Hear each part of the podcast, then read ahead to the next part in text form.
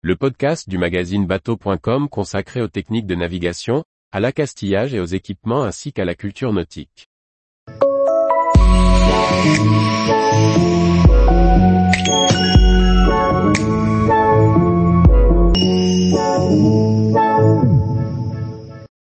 Les différentes allures sur un bateau, un vocabulaire indispensable. Sébastien Barra-Vassar. En voile, quand on parle d'une allure, on ne parle pas de vitesse. Le terme désigne l'angle de notre route par rapport à la direction du vent. Cet angle est très important pour le réglage de notre bateau. Il est essentiel de les apprendre rapidement et de les nommer correctement. En bateau, il convient de bien connaître son allure. Le terme désigne l'angle du bateau par rapport à la direction du vent.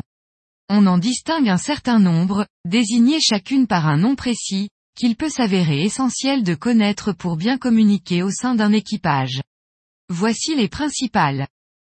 La première allure est, le vent debout. On utilise ce terme lorsqu'on est face au vent, ou presque. L'angle de cette allure est compris entre 0 et 30 degrés, jusqu'à 50 degrés environ, selon les performances de votre bateau. Dans cette configuration, vous allez beaucoup ralentir. Dans certaines manœuvres, cela peut être utile, comme la récupération d'hommes à la mer en quick stop ou d'autres manœuvres d'approche. Mais attention à ne pas rester trop face au vent. Si votre voilier ralentit trop, vous ne serez plus manœuvrant. En voilier, on remonte souvent au vent. L'allure la plus efficace est alors le prêt. Plus votre bateau sera efficace, plus vous pourrez vous rapprocher du vent.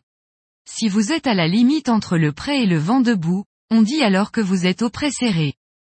Un peu plus abattu que le prêt, c'est-à-dire plus loin du vent que le prêt, on est au bon plein. On continue à remonter au vent, mais c'est moins optimal. Cette allure peut être très utile pour les manœuvres d'approche un peu délicates, comme l'homme à la mer ou la prise de quai. On peut facilement choquer les voiles, c'est-à-dire les ouvrir, pour ralentir le voilier et les reborder, les retendre, pour accélérer. On reste très manœuvrant car on peut toujours l'offer et abattre, c'est-à-dire se rapprocher ou s'écarter de la direction du vent.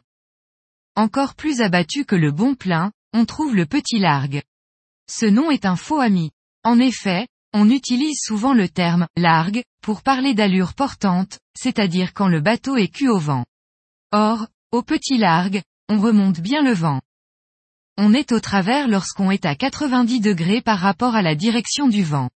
Les voiliers évoluent très bien à cette allure, car les voiles bénéficient d'un bon écoulement pour faire avancer le bateau.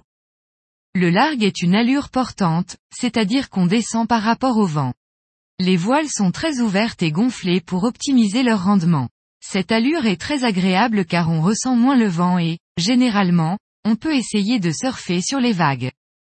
Quand on est très abattu dans les allures portantes, on dit qu'on est au grand largue. C'est une configuration généralement plus désagréable à tenir pour le barreur, car il est proche de l'empannage, le moment où la voile peut passer d'un bord à l'autre. Cependant, on peut se placer dans cette allure si c'est plus pratique pour notre trajectoire. On dit qu'on est vent arrière lorsque le vent arrive en plein dans notre dos. Les voiles sont très ouvertes et la grand voile peut même déventer la voile avant. On pourra alors décider de faire passer la voile avant de l'autre côté.